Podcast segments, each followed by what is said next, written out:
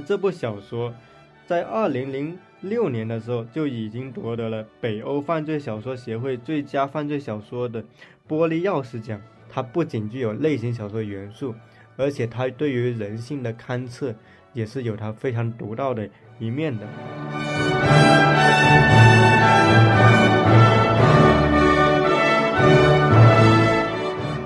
曼他的一个叫欧维的男人决定去死，是瑞典最畅销的小说之一。一共被翻译成了二十五种语言。人物周刊曾经这样评价一个叫欧维的男人决定去死：你会笑，你会哭，会因此想到搬到北欧去，因为那里的一切更加可爱一些。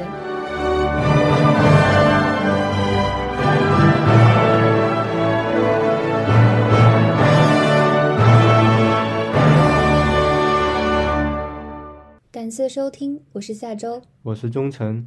瑞典文学历史悠久。才华横溢的作家们创作了无数优秀的文学作品。本次文学之旅，中欧国际文学节团队特别推荐瑞典 Top Ten 文学佳作中译本。入选作品排名不分先后。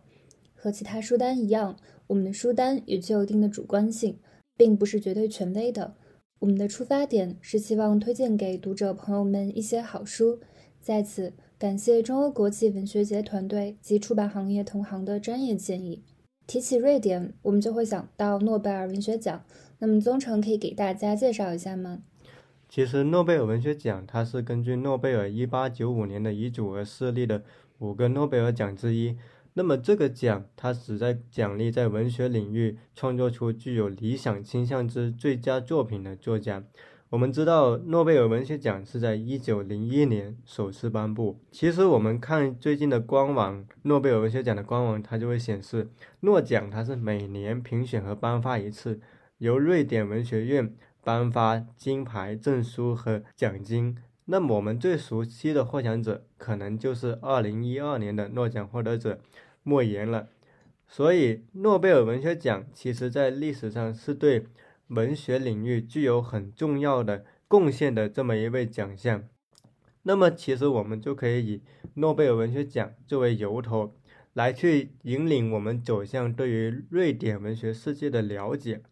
那么下周如果说到瑞典的文学，你第一步会想到的是什么作品呢？其实我想先给大家推荐一个在瑞典非常受欢迎的八零后作家，就是弗雷德里克·巴克曼。巴克曼他的一个叫欧维的男人决定去死，是瑞典最畅销的小说之一，一共被翻译成了二十五种语言。在这本小说中，主人公欧维是一个脾气非常古怪的老头，他刻板固执，有一套不允许他人生锈的处事准则，背地里。别人把他称作为地狱来的恶灵，因为他每天一大早就会四处巡视，搬动没有停进格线的脚踏车，或者是检查垃圾是否按规定分类，抱怨谁家的草坪不修剪，诅咒了掉了毛的流浪猫。但是呢，这个欧维也非常的厌世，甚至决定自杀。这样的故事直到十一月的一天，一位新的邻居的到来打乱了他的生活。人物周刊曾经这样评价一个叫欧维的男人决定去死：你会笑，你会哭，会因此想到搬到北欧去，因为那里的一切更加可爱一些。我觉得这个发生在瑞典的故事，其实也是可以帮助我们去思考自己是谁，以及我们要如何过一生的。然后我也想问一下宗成，如果是你想给大家推荐的话，你会给大家推荐谁？其实你刚才说的一个叫欧维的男人决定去死，我觉得还挺打动我的。就是为什么这部小说会那么的火？我认为其实瑞典人之所以对这部小说会那么有共鸣，是因为它实际上写到了瑞典的民族性格中的一个很根本的东西。那我这里想要说的一本书，它其实以某种程度上也击中了那种人内心的一种隐秘的情绪，但是它在全球呢。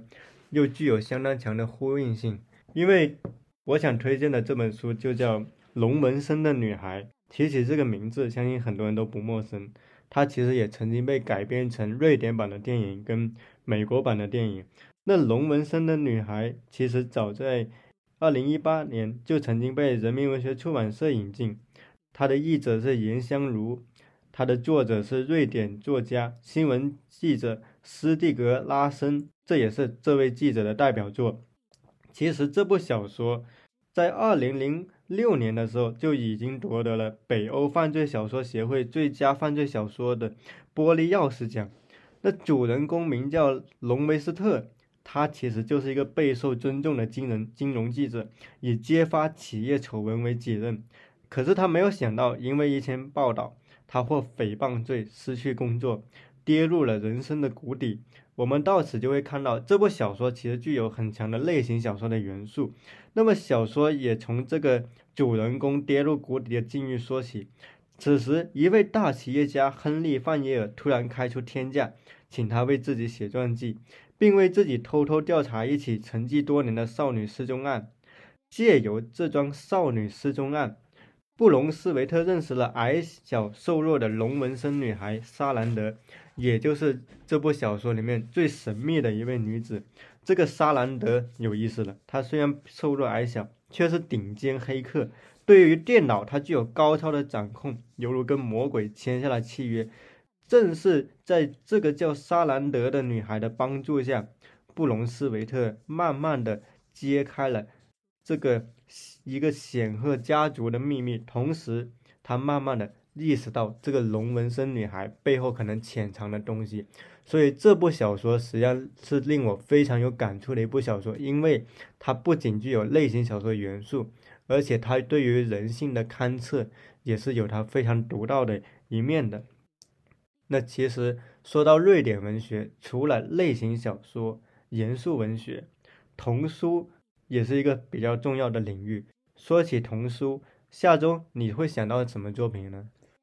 我第一时间想到的是阿斯特里德·林格伦的《长袜子皮皮》。我相信很多读者在童年时期都看过这样的一本童书。那么，林格伦他是瑞典著名的儿童文学作家，也是享誉全球的童话外婆。林格伦一生，他也斩获了多个的文学奖项。他曾先后获得国际安徒生金质奖、瑞典国家奖、德国青少年书籍比赛特别奖。在长袜子皮皮当中，林格伦她塑造了一个非常有强烈的浪漫主义色彩的女孩。主人公皮皮是一个外表非常独特、力大无穷的小女孩。她跟普通的就是非常听话的小女孩不同，她喜欢顶撞老师、捉弄警察，甚至还会将马举过头顶。她也有用不完的钱币。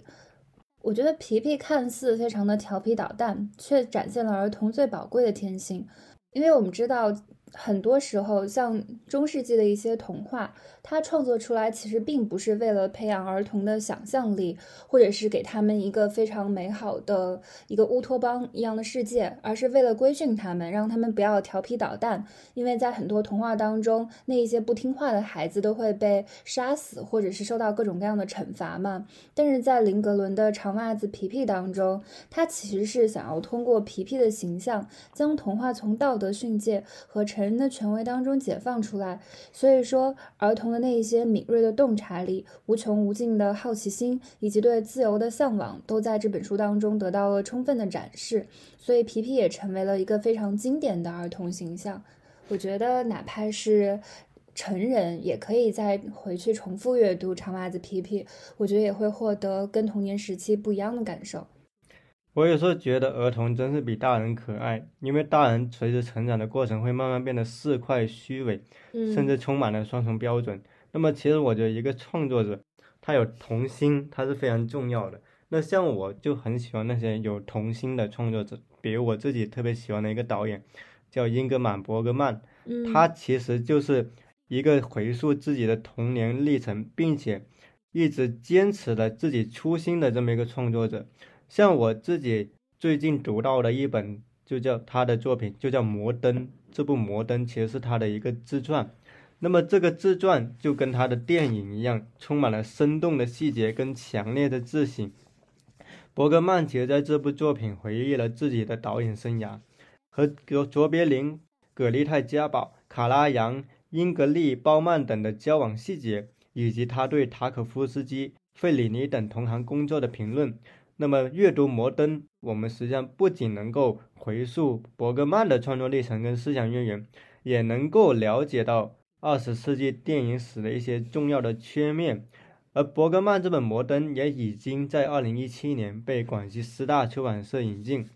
那么，如果喜欢伯格曼或者想了解电影史的朋友，我觉得《摩登》都是一部不可忽略的作品。那么，实际上从伯格曼这里，我们可以牵引出的一个话题就是，我们如何去理解文学创作中的想象力这么一个点。就是在伯格曼这里，他承载他想象力的可能是电影这么一个媒介，但是呢，在瑞典另一个作者西蒙斯塔伦海格看来，他承载想象力的点呢，可能就是科幻、插画乃至概念设计。西蒙斯塔伦海格可能在国内是一个令人陌生的名字，但是他其实是一个特别有意思的作家。如果大家不信的话，可以阅读他的一本书，叫《电幻国度》。这个电幻国度呢，其实它就是一本科幻插画小说，它围绕着一个小女人机器人展开，为读者呈现了一个末日后的朝圣之旅。那这部小说尽管是图像小说。但是它的文字也非常的精准，它实际上是将第三人隐藏在小说里面，为读者制造了一个叙事的狂欢。而这部小说其实也已经被国内引进了，在二零一八年的时候，浙江文艺出版社就已经引进了这部小说。所以其实感兴趣瑞典科幻文学的，也其实可以阅读这么一部作品。然后其实。我们还可以有一个领域是可以读到的，那么就是诗歌领域。其实说到诗歌，可能下周他比我读的更多一些。那么如果谈到瑞典的诗歌，你自己会想到哪部作品呢？我想到的是南京大学出版社出版的《诚实与火蛇》，它是托马斯·特朗斯特罗姆写的。那托马斯。特朗斯特罗姆，他是诺贝尔文学奖的获得者，也是被誉为当代欧洲诗坛最杰出的象征主义和超现实主义大师。那这本《城市与火蛇》的诗集，它一共收录了诗人自1954年以来出版的十三部诗集。所以说，如果你想要了解这位诗人的创作的话，看这一本书就够了。我觉得特朗斯特罗姆他非常擅长运用各种各样的意象，然后在互不关联的事物当中建立起一些微妙的联系，为他们制造相遇的机会。他的诗歌其实都不长，非常的精炼，非常善于用隐喻来塑造个人的内心世界，然后通过他的诗作来表达对日常生活与自然体验的非凡的反思。所以说，诺贝尔文学奖为他的颁奖词是：“他用凝练透彻的意象，为我们打开了通往真相的心境。”我觉得，其实读诗也是一个让我们对日常生活恢复敏锐的观察力，以及让我们的语感更加好的方式。所以说，就是对写作感兴趣，或者是对诗歌感兴趣的，其实也可以读一下这本诗集。其实你说到这些。我自己觉得还有一个小说家其实是不可忽略的，这个小说家叫乔纳斯·加德尔，这可能也是个令国内读者陌生的名字。另一本我想推荐的书是乔纳斯·加德尔的《戴上手套擦眼泪》。首先，它的标题其实会很吸引我；其次呢，在这部小说里，主人公拉斯穆斯和本杰明性格迥异，成长背景也大为不同。但他们却因为机缘巧合聚在一起，探索自由和爱的意义，是关于男性他如何在失去挚爱却永远无法被理解的心路历程。这本小说它是凭借着真挚深刻的感情，获得了很多读者的喜爱。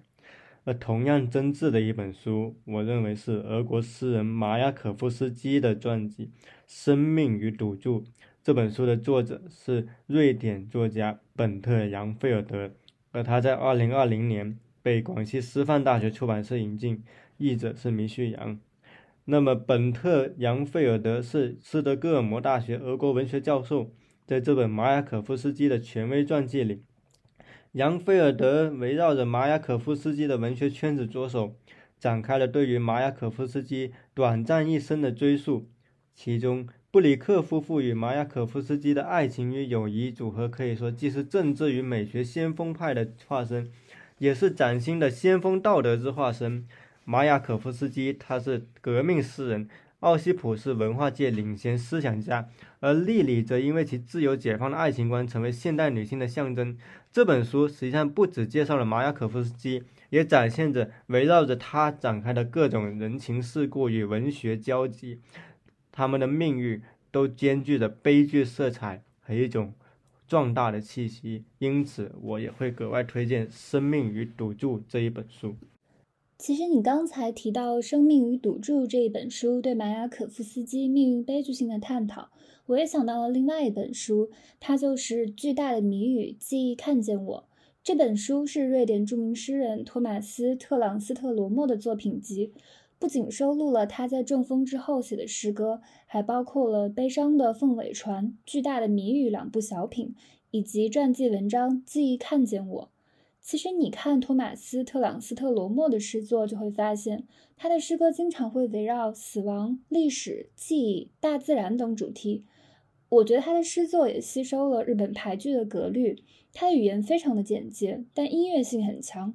我觉得托马斯·特朗斯特罗莫一定是二十世纪最伟大的诗人。像国内读者非常熟悉的布罗茨基，也不止一次承认自己受到了他诗歌的影响。二零一一年，托马斯还获得了诺贝尔文学奖。诺贝尔奖评选委员会称，他的诗通过凝练透彻的意象，给我们提供了通向现实的新途径。那么，最后想给大家介绍的是浙江文艺社出版的《养蜂人之死》，它是由拉斯古斯。塔夫松写的拉斯库古斯塔夫松是瑞典著名的作家和诗人，他也获得了非常多厉害的奖项，比如说歌德奖章、托马斯曼奖、古根海姆奖、瑞典贝尔曼奖等奖项，也曾经获得了诺贝尔文学奖的提名。我觉得他的作品致力于探索虚构与现实之间的关系，《养蜂人之死》就是他长篇小说的代表作。在这部小说当中，主人公拉斯莱纳特维斯汀是由小学教师转行变成的养蜂人。他呢怀疑自己罹患了癌症，时日无多，但是他却将这一封没有开封的诊断书直接扔进了壁炉，拒绝在医院度过自己最后的生活。所以他选择隐居乡间，独自开始自己的自救之旅。这部小说它由主人公留下的三本笔记构成，我觉得。翻开他们，维斯汀最后的生活轨迹和心路历程都会向你展开。